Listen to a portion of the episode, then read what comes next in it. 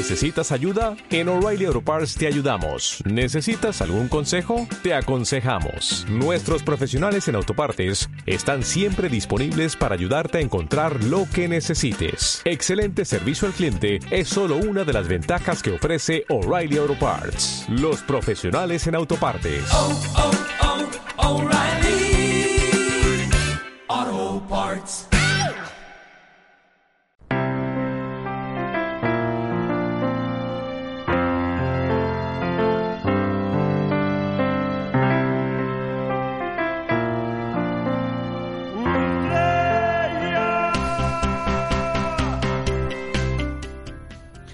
Buenas tardes.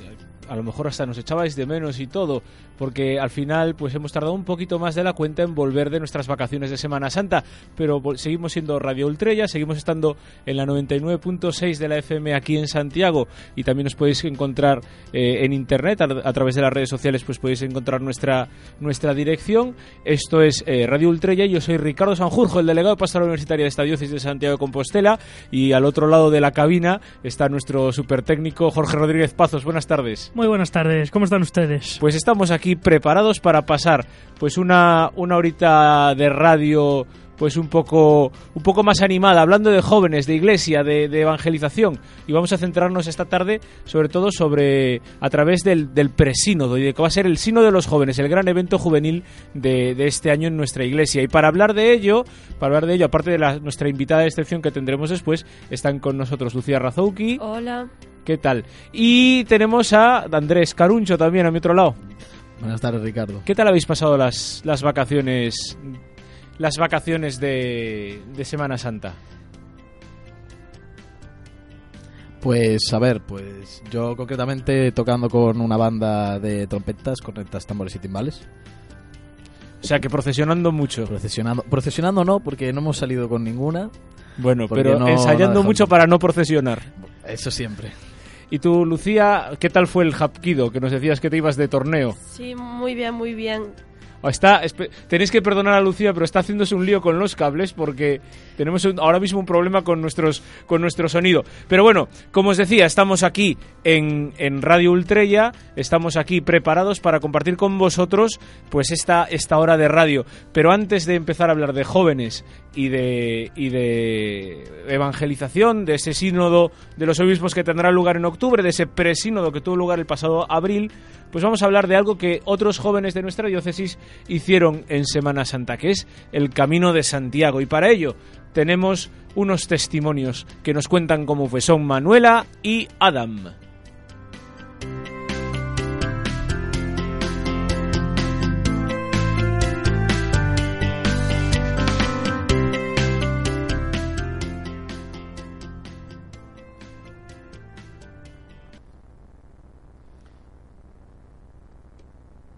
El Camino de Santiago fue el regalo de mi primera comunión que me hicieron en la capilla y fue un regalazo porque si ya hacer la primera comunión me parecía, bueno, la Eucaristía es un regalo de Dios, pues hacer el Camino de Santiago me acercó más a Él.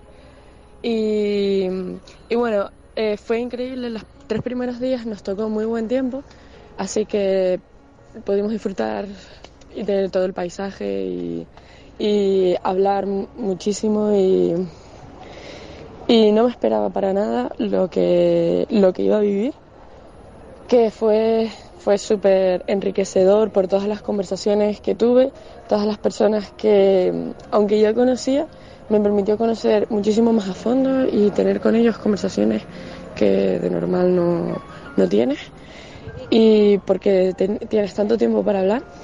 Y además también me permitió hablar muchísimo con Jesús, porque, porque tenía, o sea, a veces no estás con nadie mientras caminas y ese tiempo tienes para hablar con Jesús y, y puedes hablar con, con muchísima profundidad y tranquilidad porque, porque no tienes que salir de tu rutina para hablar con Jesús, sino estás ahí, tienes todo el tiempo para estar con Él.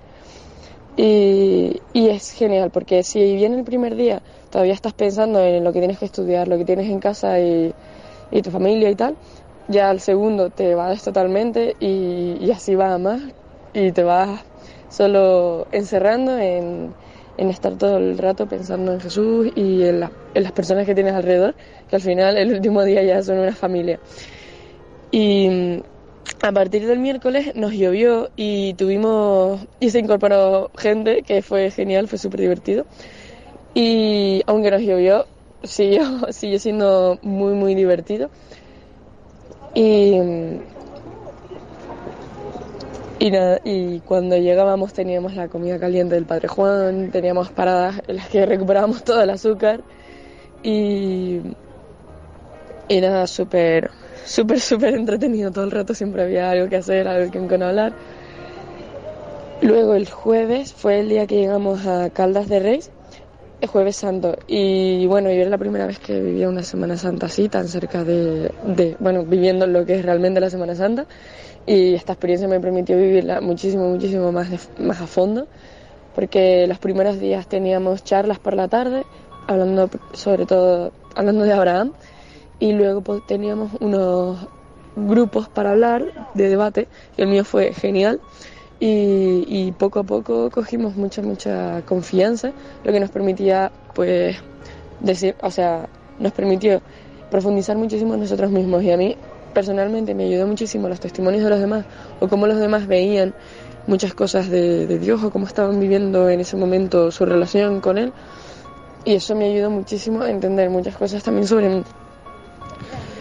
Em, pues el jueves que llegamos a Caldas de Reis fue el jueves santo y, yo no entendía muy bien lo que significaban aquello, el jueves santo viernes santo, pero, pero bueno, lo entendí.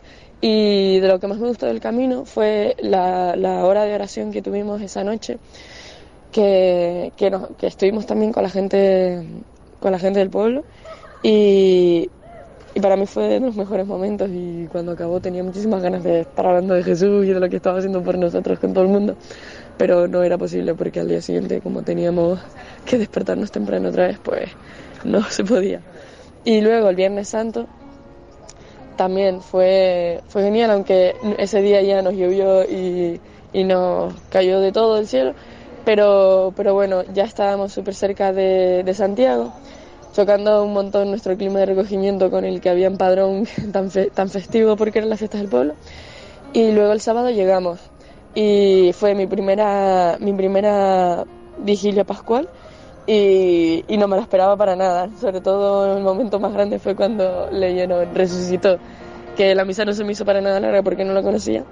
Y, y bueno, pues ha sido el mejor regalo el Camino de Santiago y lo haría mil veces más porque me permitió vivir una Semana Santa excepcional. Bueno, hola a todos, soy Adam desde Madrid y bueno, os iba a contar un poco la experiencia de este madrileño por, por el Camino Santiago de Galicia, por el Camino Portugués creo que sí era, si no me equivoco. Y bueno, eh, es una experiencia maravillosa, es única. Eh, la gente me hablaba mucho de él, me animaba a ir y hasta este año no he ido. Entonces, pues lo mejor que os puedo contar es la gente, la libertad de, de expresarte tal y como eres, eh, de, de expresar lo que sientes por, por esa persona por, y por el que está ahí arriba. Y bueno, son es verdad que es un poco duro al principio, sin embargo después cuando conoces a la gente, conoces a tanto a gente mucho más mayor que tú, a gente incluso más pequeña que tú y gente que tiene ánimos por, por demostrar su, su fe en Dios y, y querer demostrarlo de una forma así, en conjunto, cantando, celebrando, eh, las, haciendo las celebraciones que solemos hacer el miércoles de el miércoles santo, el jueves santo, los, las, la- los oficios del viernes y el resto. Eh, son experiencias maravillosas ya que eh, yo por ejemplo desde Madrid nunca he visto celebraciones así como es el desenclavo de Padrón que es espectacular me dejó con la con la boca abierta Eh, incluso la celebración del peregrino la misa del peregrino en Santiago con el botafumeiro yo había visto en películas bueno en una película más bien el el lo que sería el Botafumeiro, pero nunca lo había vivido ni visto de una forma tan, tan alucinante como es. Y bueno, ese es un poco el paso por el Camino de Santiago que he tenido yo. Y me encantaría que la gente viniese a, a- realizarlo y, y a que conociese esa experiencia que es inigualable, la verdad. Y bueno, todo esto os lo digo desde Madrid, así que muchos saludos ahí y a todos los que me escuchéis. Eh, un saludo. Bueno, pues esto es los testimonios de Manuela y de Adam, además poniéndonos los dientes largos. Aquí Lucía está diciendo, a ver si el año que viene puedo ir, ¿no? Sí, porque Ya- este año no pude. Además, ahora que ya has conseguido liberarte el lío de cables, puedes hablarnos. Ya, ahora os escucho por fin. Qué bien, qué bien. Bueno, entonces la Semana Santa bien, nos habías dicho. Sí, Vale. Y el año que viene- muchas patadas y puñetazos en Sí. lo del Hapkido ese. O sea, sí. bien. Y la semana, an- o sea, en el último programa Andrés y yo ya dijimos que para el año íbamos, así que Así tenemos que- el compromiso. Ten- o sea, está grabado. Está no grabado. Está, echar está atrás. publicado en internet. No tenéis otra alternativa. Bueno, sabéis que antes de, de meternos en el tema principal siempre queremos hacer relajar un poco eh, la tensión con un poco de música. Y esta semana, pues la música nos viene desde el otro lado de la pecera. Va a ser Jorge el que nos enseñe, el que nos retrotraiga a los 80. Otra vez. Otra vez. Pues sí, ya que estábamos, ya que estábamos con la dinámica esta, ¿no? El- el- la bueno, hace dos semanas Andrés nos trajo ahí eh, al gran Nacha Pop con, con la chica de ayer. Pues yo también no, no quería ser menos y, y dije, bueno, elegí una canción que se titula El límite, ¿no? Es de la frontera.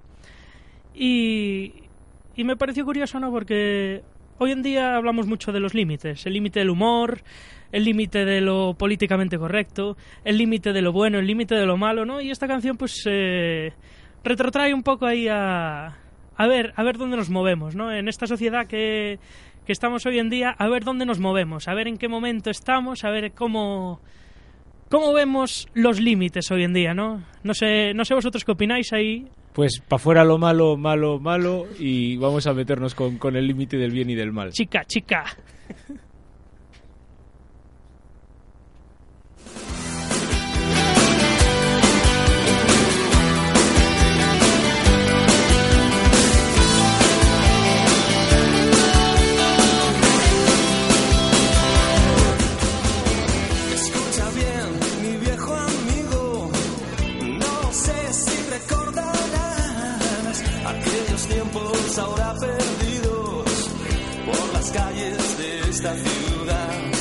Leímos juntos libros prohibidos, creímos que nada nos haría cambiar. Vivimos siempre esperando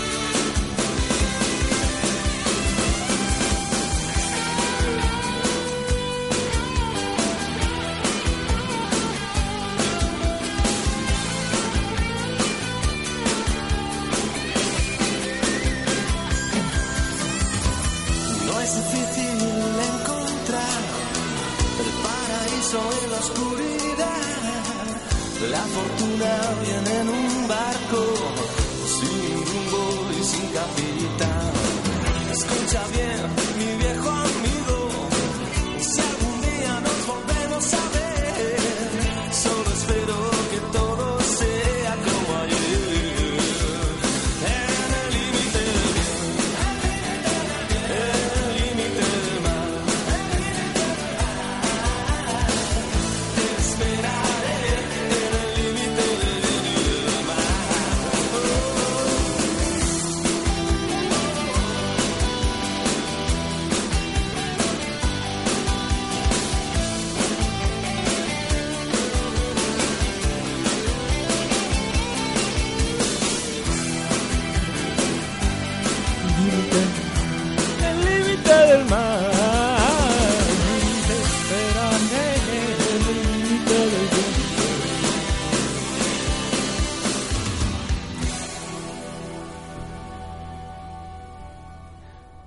Y después de pasearnos por los límites con la frontera, o sea, también el, nombre no se lo ocurraron mucho, el límite, soy un grupo que se llama La Frontera, pero bueno, yo creo que todos hemos coreado esta canción.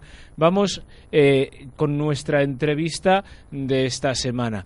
Eh, estamos ahí intentando contactar con, con nuestra invitada, que es una invitada muy especial, a la que pues estoy convencido que la mayor parte de nuestros oyentes, por lo menos los que soy de Santiago eh, Diócesis, conocéis porque es una de las personas que están implicadas además en, en este proyecto, bueno, del que ya nos, luego ya nos habla, eh, nos hablará, no sé si largo y tendido, pero un poquito más, eh, que es el Evangelizaño. Estamos hablando con Cristina Consola. Cris, buenas tardes. Hola, buenas tardes. ¿Qué tal estás? A ver si se, no se nos corta el teléfono porque estás, estás de vuelta a Santiago, ¿verdad? Sí, pero ya casi llegando, sé que es muy improbable que se corte. Bueno, vamos a, vamos a intentar que no. Eh, bueno, Cris, cuéntanos, ¿quién eres? ¿De dónde vienes? ¿A dónde vas? Pues soy Cristina, soy de... Bueno, nací en Vigo. Llevo aquí en Santiago viviendo solo los últimos seis años. Y, pero ya me considero mucho de esta diócesis. Y, y nada, pues eh, vine aquí para estudiar pedagogía y, y ya me quedé con el proyecto Evangelizaño.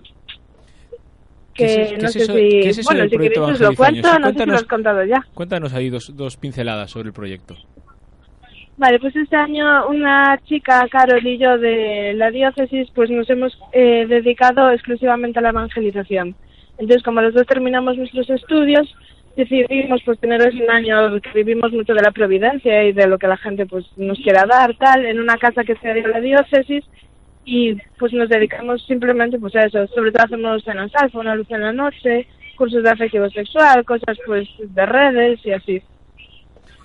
Bueno, y, y entre otras cosas, tú has representado a, a España, a España, en, en este presínodo de jóvenes, ¿no? Sí, sí, No sé. sí, sí. Bueno, están Así conmigo, es. a todo esto, perdona que, que no te había dicho, están conmigo Lucía y Andrés, que seguro que tienen un montón de preguntas para ti, ¿no? Hola, Cris. Hola.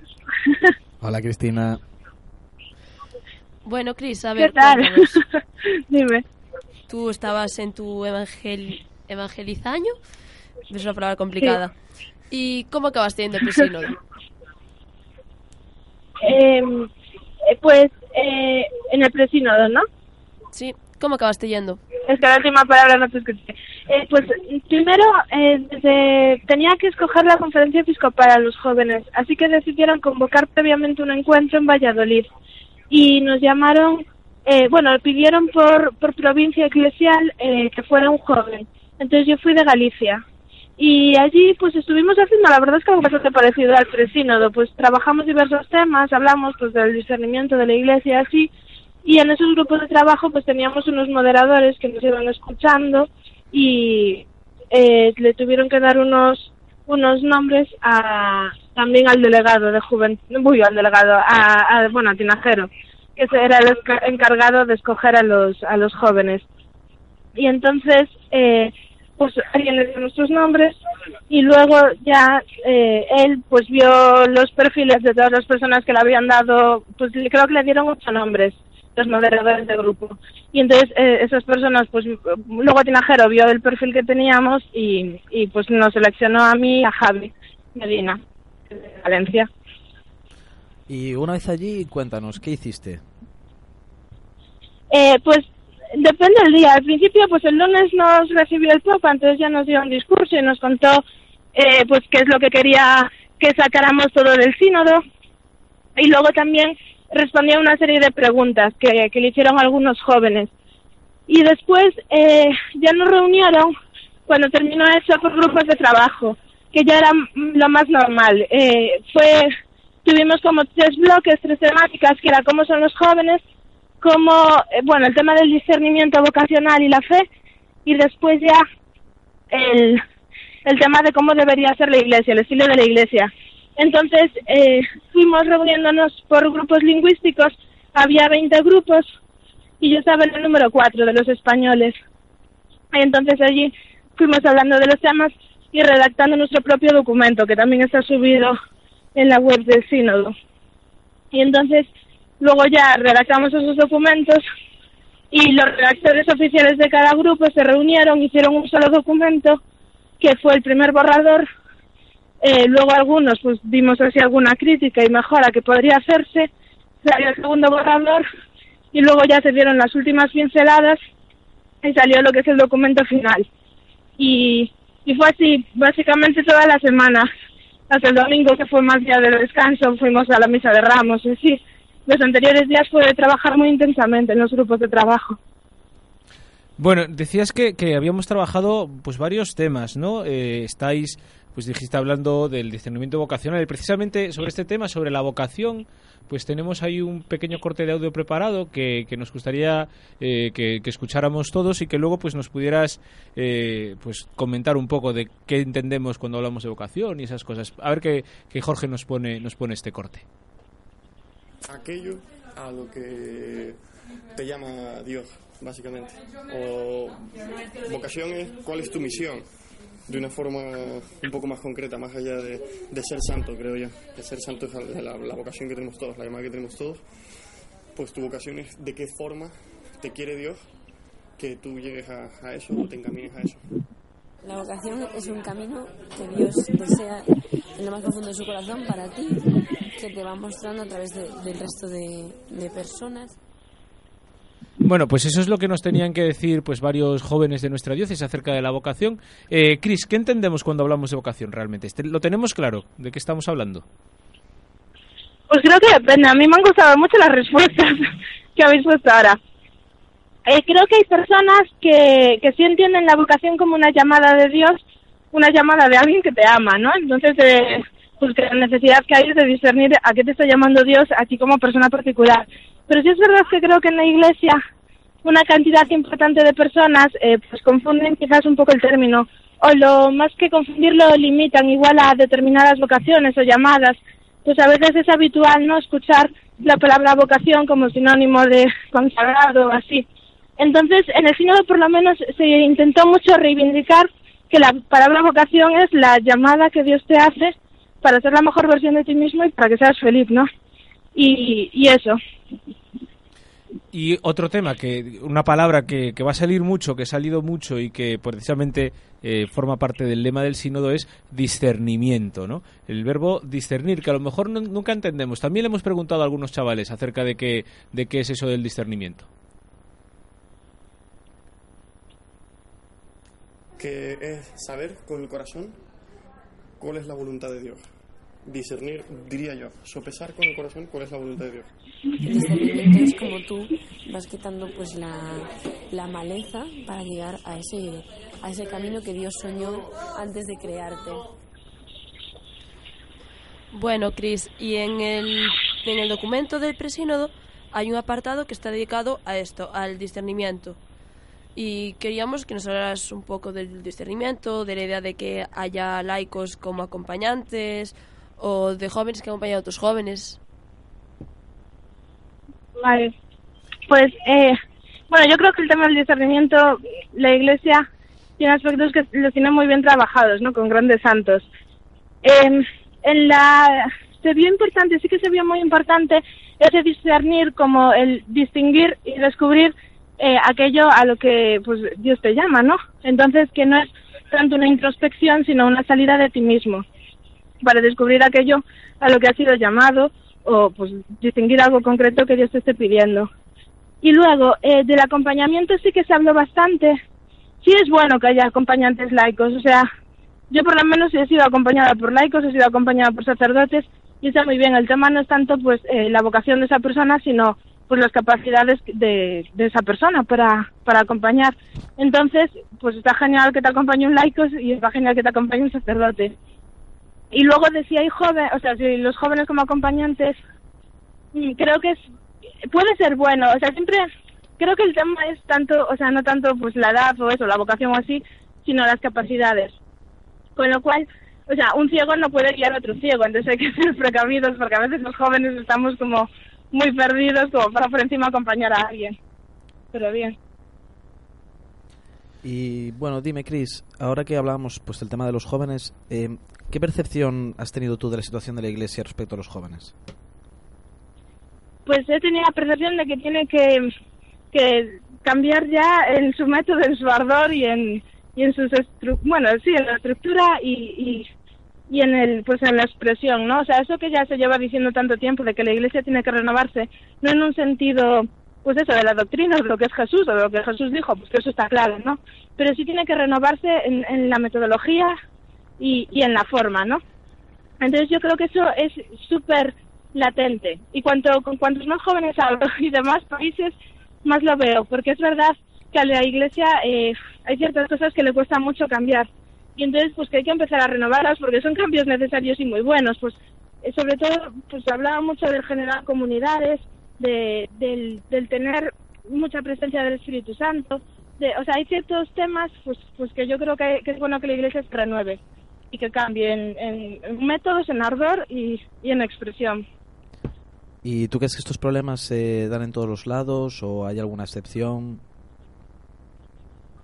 Pues a mí me sorprendió la, can- o sea, la cantidad de problemas tan comunes que hay, que da igual si tú eras de China, de o de África, bueno, con los de África hablé menos, pero con la América del Sur, del Norte, o sea, daba igual, o sea, como que todos tenemos cosas súper comunes.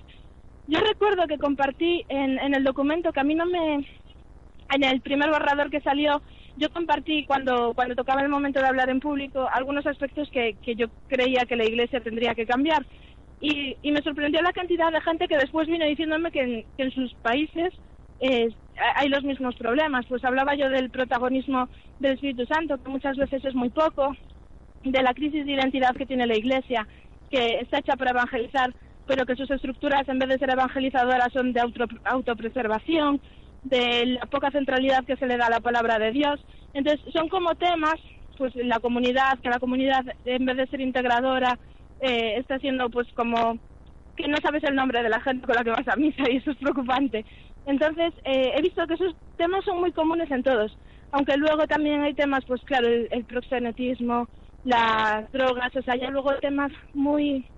Hay temas que ya son problemas sociales y que la Iglesia responde, porque la Iglesia tiene que responder a todos pues, los problemas, pero que ya sí son más distintas. Bueno, Chris, y mm, tras haber leído el documento del presínodo, básicamente extraemos dos conclusiones. La preocupación por el social media y el papel de la mujer en la iglesia. Y ahora para que nos hablaras un poquito más de estas dos cosas. Sí, sí que es verdad que se habló mucho del tema, bueno, hay muchísimas conclusiones, yo creo, ¿no?, del documento, pero esas dos sí son de las que se repiten. Eh, sobre los, los medios sociales, o sea, yo creo que hay, hay un conflicto social a día de hoy, hay un problema social globalizado, porque además pues es la globalización. Entonces, si esa inquietud, que es algo social, se ve reflejada en la iglesia, que son personas de la sociedad, entonces sí que es verdad que hay mucha confusión con respecto al uso de las tecnologías y que sí se planteó que la Iglesia debería de dar respuesta. Aquí hubo más conflicto porque había algunas personas que hablábamos de que se, pues, se tenía que hacer más en la familia o en otros entornos, pero que no tanto la Iglesia, pero luego había personas que sí defendían que, que la Iglesia tenía que responder a esto. Entonces, pues se habló esas dos cosas y, y se reflejó así en el documento. Y luego el papel de la mujer, a mí me sorprendió mucho porque yo, eh, claro, en Santiago, yo no tengo ningún problema con, con el papel de la mujer pero porque o sea mi papel está muy claramente definido yo creo que la iglesia o sea sin embargo en otros países pues sí me decían no es que aquí la mujer pues no tiene un espacio así y yo creo que a veces es una crisis más de del papel de los laicos que, que tanto de la mujer, ¿no? Porque sí que veo que hay una crisis de identidad en el laico, que no se sabe muy bien de para pues para qué está, ¿no? En, en algunos espacios. Incluso cuando se le ha intentado dar protagonismo, lo que se ha hecho es darle trabajo, eh, pues, de liturgia, por ejemplo. Y al final, pues, hay como muchos aspectos que se están olvidando del, del laico en general. Y entonces, pues sí que es verdad que había países que concretaban que además eso se daba más si eras mujer que claro, no es una experiencia propia ni personal, pero sí que se hablaba mucho. Por eso yo creo que lo hablaban. Y también pues porque también sigue siendo un tema social y como social se refleja también en la, en la iglesia, ¿no? Yo eh, decías que bueno que estos eh, dos temas, eh, los, las redes sociales, la, la, las- la comunicación y demás, el tema del papel de la mujer, tú si tuvieras que destacar pues un tema que a ti te, te llamó mucho la atención o que crees que es el, el núcleo de este presínodo, eh, ¿cuál dirías que es? el que más se habló en mi grupo y, se vio en general fue el tema de la comunidad. Que yo, o sea, de hecho a mí me sorprendió porque yo sí que iba mucho con... Eh, yo sí que iba mucho con el tema de la, de la evangelización. Entonces, eh, yo esperaba pues que se tratase más ese tema. Sin embargo, el tema que se trató muchísimo fue el de la comunidad. Porque en general, o sea, para todos se veía que, sobre todo a nivel de parroquia, y esto, o sea, no solo en España, en Latinoamérica, es mucho, o sea, pues se veía que eh, las iglesias y las parroquias no eran verdaderas comunidades, entonces, que ni celebraban cumpleaños, ni sabías el nombre de las personas con las que ibas a misa, ni integraba tus intereses, no había un espacio para ti, no hay un espacio también para que tú puedas invitar gente no cristiana, que también tienes amigos, entonces a lo mejor les puedes invitar a la misa, pero ya está. Entonces, y la misa no es un espacio para, para esas personas, entonces hay que buscar y generar espacios y se vio mucho el papel, pues que los jóvenes se sienten muy aislados y, y de, de las parroquias. Y de hecho se dijo que o se sienten aislados o se sienten utilizados, lo cual a mí me preocupó enormemente. Como mismo, eh, o sea, muchos jóvenes en la parroquia se sienten utilizados. Entonces, yo creo que eso fue algo, a mí personalmente me interpeló. Y, y yo creo que tiene que interpelar a toda la iglesia, que tantos jóvenes estén diciendo que necesitan que su parroquia sea una verdadera comunidad y una comunidad como era, como era en el origen y que se ve en el, pues en- en Hechos de los Apóstoles y así, ¿no? Pues yo creo que eso fue el tema central. Bueno, y también al leer este documento, no sé si es una sensación que me da a mí o no sé si tú también lo compartes, que es un documento hecho como muy para jóvenes que están ya dentro de la iglesia, pero para aquellas personas que están alejadas o que no, no están dentro, como que es más difícil que les llegue. ¿Cómo, ¿Cómo crees tú que podemos hacer para que llegue este documento a todos los jóvenes? Vale, pues eh, mira, os voy a decir una cosa que no le a nadie. Eh, cuando salió el primero y segundo borrador, en, en el tercer apartado de cosas que se le pedían a la Iglesia, estaban incluidas eh, actividades de nueva evangelización y de hecho había un montón. Eh, bueno, sobre todo me acuerdo ahora de que estaban Alfa, el curso Alfa y Night Fever. Eh, entonces, recuerdo, bueno, esas estaban ahí y yo estaba contentísima con que estuviesen ahí porque me parecía central. Pero en el paso del segundo al tercer borrador eh, se pidió a la gente pues que en unos posts se escribiese cosas que cambiaría y alguien debió de pedir eh, que las quitasen. Entonces, eh, lo que hicieron en los grupos de redacción, en vez de quitar esos nombres y sustituirlos por actividades de evangelización, simplemente eh, los quitaron. Entonces, eh, en el estilo de la iglesia y las actividades a reforzar en ese apartado no aparece nada para evangelización. Entonces, sí que es verdad que se queda muy limitado en el sentido de que, pues vale, es para todo, para los de dentro, pero no has puesto nada para los de fuera. Sin embargo, conste que eh, conseguí el contacto de, de personas para eh, comunicárselo durante la reunión sinodal, porque al final también es verdad que esto es un documento que va a servir para, para los pues para que los, los obispos reflexionen sobre estos temas, ¿no? Entonces a ellos me consta que les va a llegar. Y, y después yo creo que la forma de llegar a los jóvenes que están fuera desde siempre, o sea, pues es la evangelización.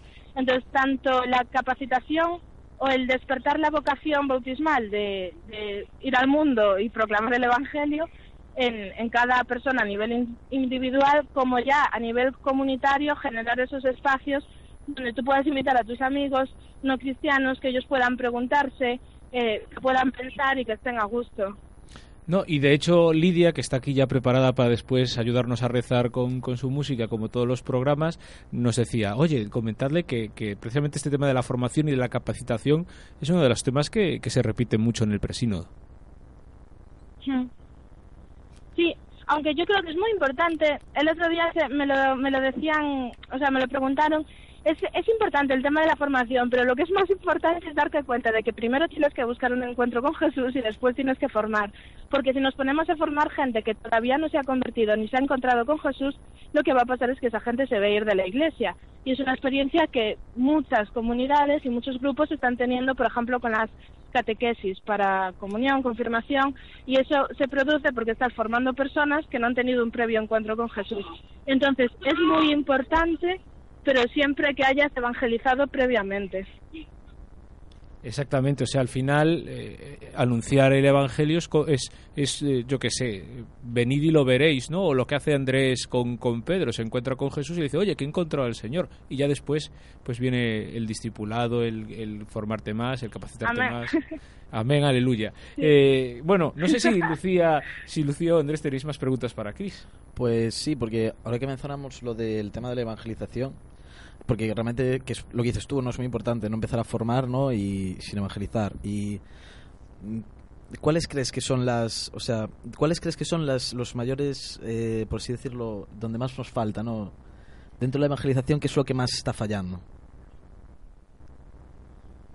Creo que está fallando. Primero, que somos, eh, hablamos muy desde la mente, muy poco desde el corazón, porque al final tenemos que contar lo que hemos visto, oído y vivido. Entonces, hay que, tenemos que aprender a dar testimonio y, y que eh, evangelizar es hablar sobre lo que Jesús y Dios ha hecho en nuestras vidas.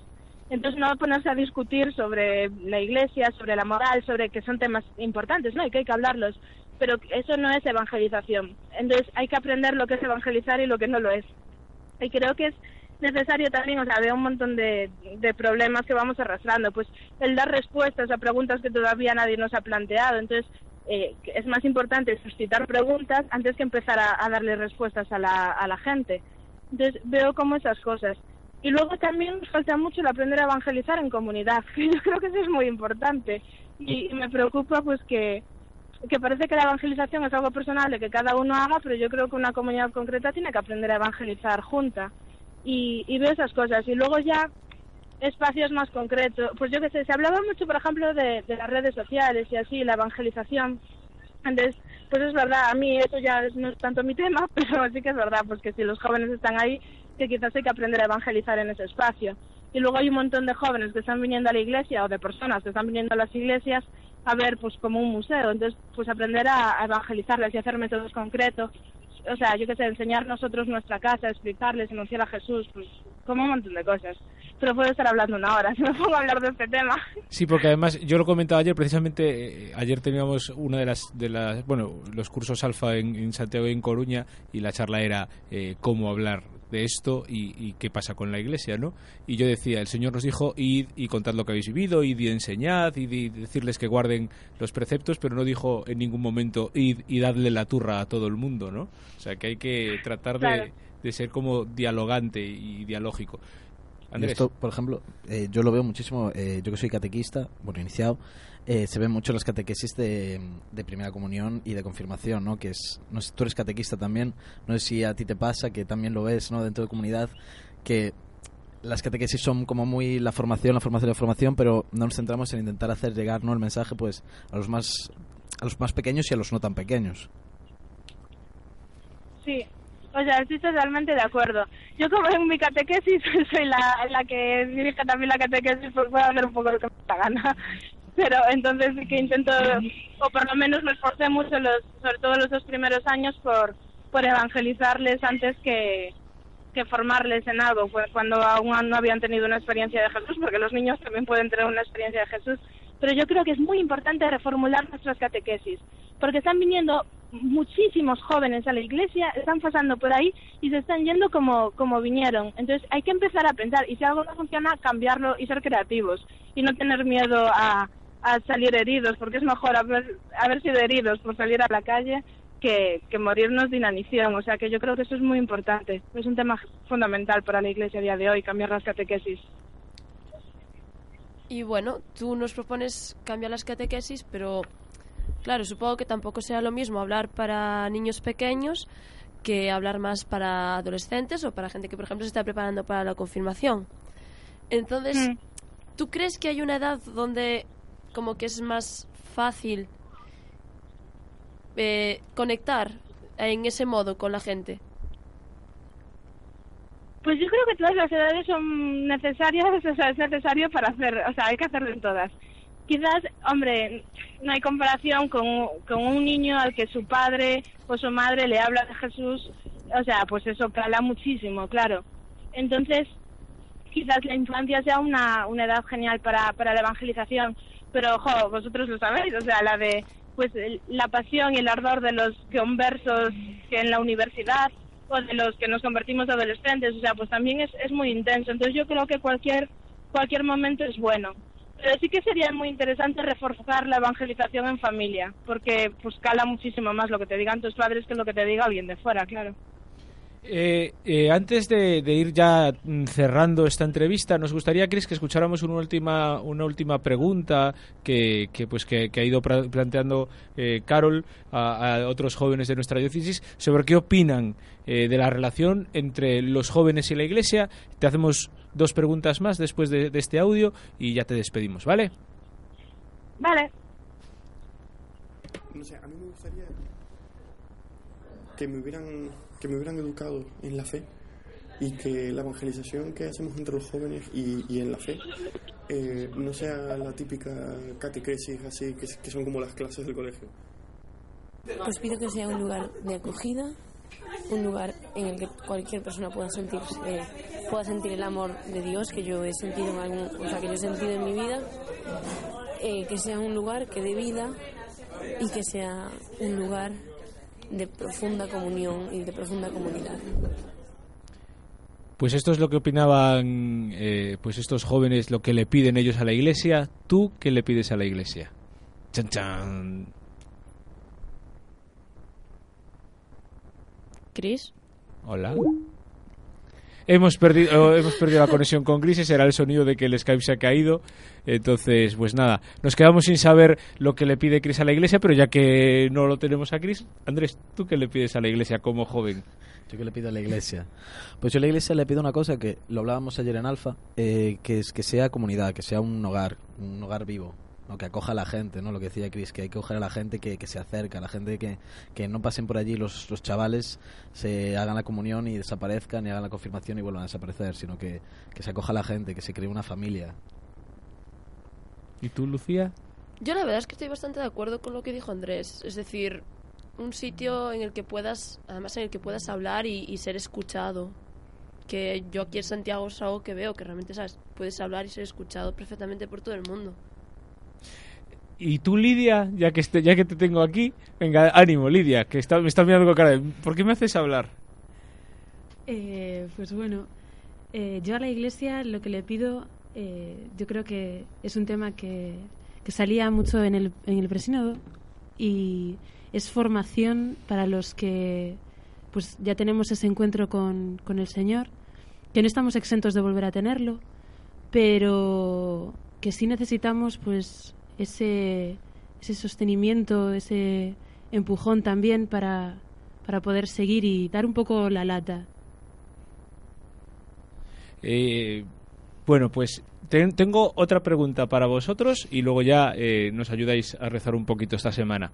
Eh, este año, como bien eh, nos ha dicho Cris antes, bueno, pues los chavales, lo- los jóvenes de todo el mundo se han congregado en este pre-sínodo. Y si es un pre-sínodo, es porque hay un sínodo. ¿Vale? Sabéis que hay una cosa que se llama sínodo de los obispos que, que periódicamente se reúnen para hablar de distintos temas. Este año es jóvenes, la fe y el discernimiento vocacional. Y precisamente este documento del pre-sínodo es el documento de trabajo para que los teólogos, la comisión de teólogos eh, del sínodo y los obispos del mundo reflexionen sobre este tema. ¿Vosotros qué le pediríais a este documento, a los, a los obispos, al sínodo? Yo concretamente les pediría eh, algo que mencionábamos antes, y es que no se olviden de la gente de fuera. Es decir, hay que trabajar la evangelización, los nuevos medios de evangelización, cómo llegar a la gente, porque hay mucha gente que está perdida y que busca un lugar y dentro de la iglesia lo puede encontrar. Yo estoy bastante de acuerdo con lo que dice Andrés. La verdad es que Está muy bien, coincidir. está muy bien. Digo cosas muy coincidir. inteligentes, soy Estáis Ricardo. muy bien, estáis muy en sincronía. Jorge tiene algo que decirnos desde la pecera. Está haciéndome gestos, diciendo yo quiero hablar, quiero hablar, quiero decir esto. No, a ver, eh, hay cuestiones ¿no? que en la iglesia hay que, hay que hablarlas. Y, y no es tanto, no es tanto, para mí, desde mi punto de vista, no es tanto llegar a los jóvenes, no intentar meterse en su onda, sino como eh, que la iglesia sea una. Porque hay veces que, hay veces que nos, nos centramos en, "Buah, tenemos que ser guays, tenemos que tal, y al final es que la cagamos. Es que la cagamos mucho y lo hacemos muy mal. Lo hacemos muy mal y hay que, hay que mejorar ese aspecto eclesial, yo creo, desde mi punto de vista. ¿eh? La iglesia es un poco Que la iglesia joven. sea una. De hecho, Jesús Que la mismo lo dice. sea una. Padre, que, so- que todos sean uno para que el mundo crea, ¿no? Que la iglesia sea una y coherente, que seamos uno. Bueno. Gracias, Jorge, por tu aportación. Bueno, pues, pues nada, eh, con esto terminamos pues este, esta parte ya de más entrevista, de conversación, de diálogo y ahora pues como hacemos siempre eh, dejamos paso a Lidia para que, para que nos ayude a entrar ya, a ponernos en, en un momento más reflexivo y de oración.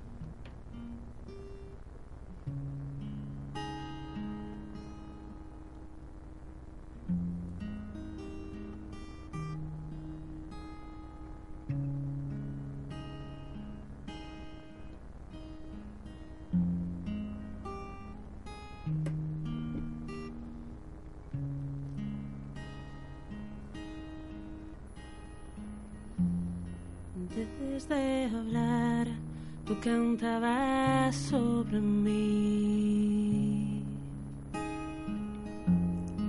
Oh, cuán bueno has sido tú.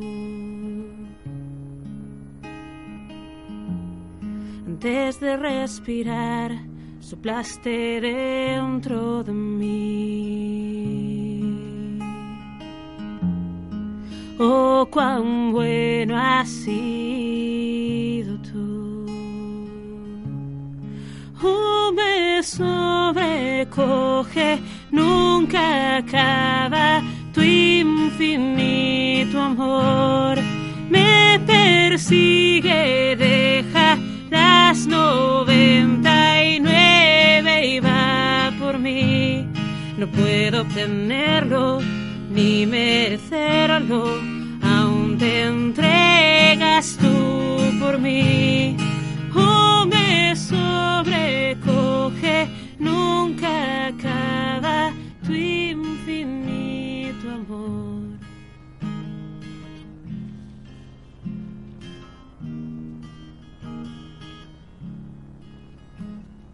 Al poco de llegar a Cafarnaún, entró el sábado en la sinagoga y se puso a enseñar. Y la gente quedaba asombrada de su doctrina, porque les enseñaba como quien tiene autoridad y no como los escribas.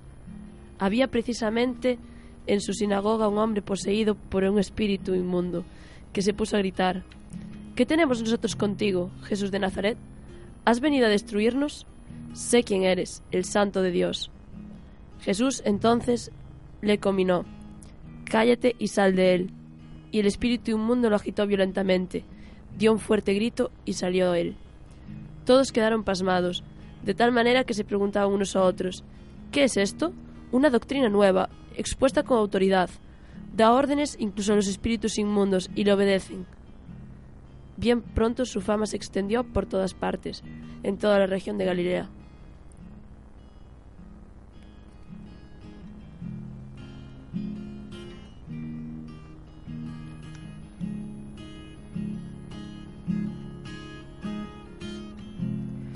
Cuando enemigo fui, tu amor luchó por mí. Oh, cuán bueno has sido tú. Cuando no vi mi valor, tú te entregaste por mí. Oh, cuán bueno has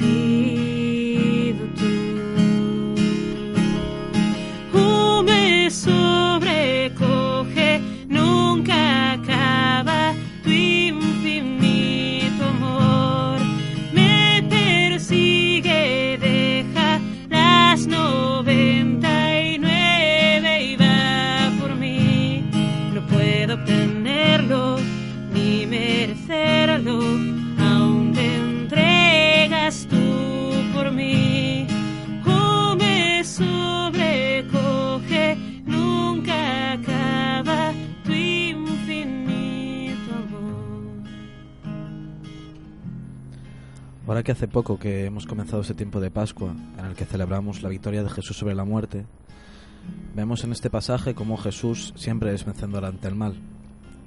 Pero no solo eso, sino que lo hace siempre por nosotros. Resucitó para darnos vida eterna.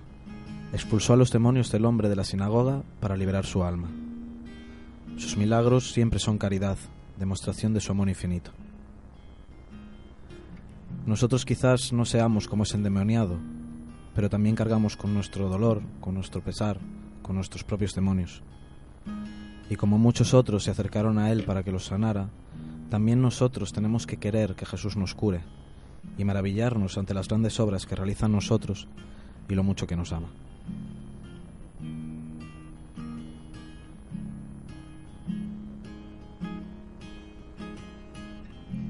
No hay sombra que no expongas, monte que no escales, viniendo tras de mí. No hay pared que no derrumbes, mentira que no rompas, viniendo tras de mí. No hay sombra que no expongas, monte que no escales, viniendo tras de mí. No hay pared que no derrumbes, mentira que no rompas, viniendo tras de mí. No hay sombra que no expongas, monte que no escares, viniendo tras de mí.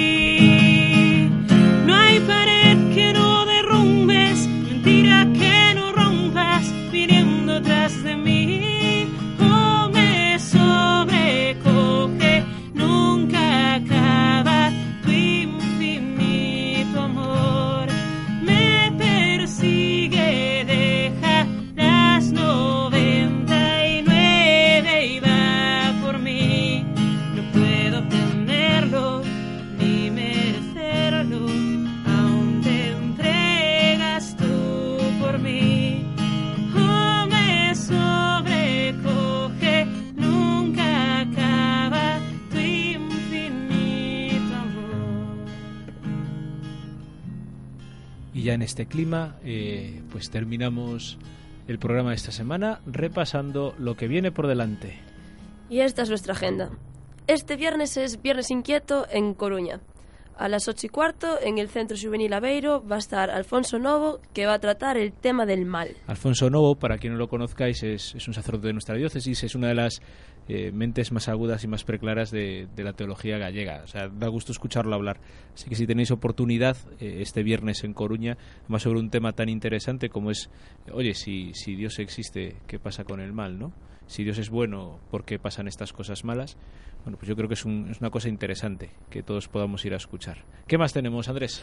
Pues este sábado 21 de abril tenemos una luz en la noche en Santiago. ¿Qué es eso? Pues una luz Porque la- Chris nos, nos habló de eso también. Sí, pues mira, es un es de estas cosas de evangelización. De estas cosas de estas cosas, no sé cómo llamarlo.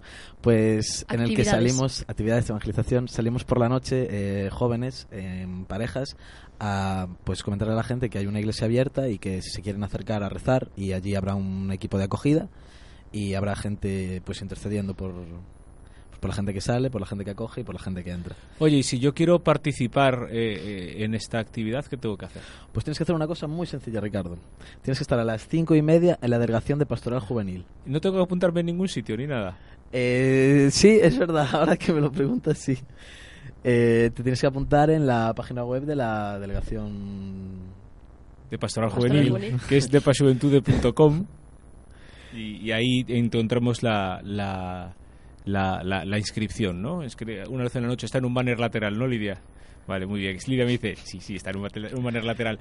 Eh, y para los que no querráis, a lo mejor no queréis participar, porque a lo mejor no podéis, sabed que la iglesia de Salomé, que es la que está en la Ruado Vilar, pues estará abierta a partir de la una de la perdón, a partir de las 11 y hasta la una de la mañana. Y también tenemos el encuentro dio- diocesano de niños. Jesús tiene algo que contarte, que va a tener lugar el 1 de mayo a las 11 en el Seminario Menor de Belvis. Y son grupos de niños y catequistas que pueden inscribirse a través de la página web www.depasjuventude.com y también está abierta la inscripción para voluntarios. Si eres joven, universitario, te gusta ayudar a los demás, ya sabes cómo inscribirte. Pues nos inscribimos allí a través de la página web. Además hace falta muchos voluntarios porque gracias a Dios esta convocatoria de- del encuentro diocesano de niños año tras año, tras año, tras año, tras año, ya llevamos, no sé, si cinco o seis o alguno más, no sé, eh, pues yo, me dice Lidia, tres llevamos. Ah, siete. Seis.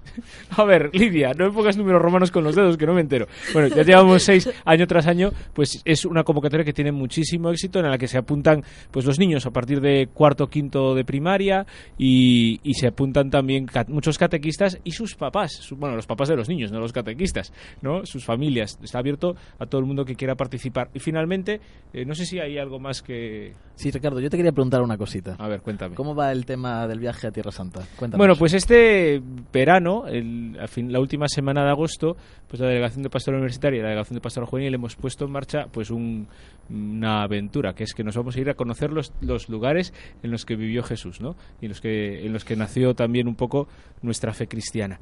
Y bueno, pues el plazo de el plazo de inscripción sí que es cierto que, está cerrado desde enero, pero bueno, siempre surge algún imprevisto, siempre puede haber alguna persona que se dé baja de aquí a que salgamos eh, en agosto. Entonces, también tenemos, ahora mismo las plazas están completas, pero tenemos una lista de espera, ya sea en depasjuventude.com, ya sea en dpusantiago.com, tenéis ahí un enlace si os queréis inscribir y si suena la flauta, pues a lo mejor incluso hasta podéis terminar yendo a, Tierra Santa. Allí tenéis toda la información eh, pues que, que queráis consultar o simplemente rezar para que todo salga bien en este viaje. Y esta es la agenda de esta quincena. Y ahora, pues eh, simplemente, pues nos puedes recordarte que nos puedes escuchar eh, no solo en directo en el 99.6 de la FM aquí en Santiago, y sino que, que además que además pues pues subiremos este programa a las redes sociales y, podrás escucharnos cuando quieras donde quieras ya sea en iVoox o en iTunes. Nos buscas como Radio Ultrella y ahí estamos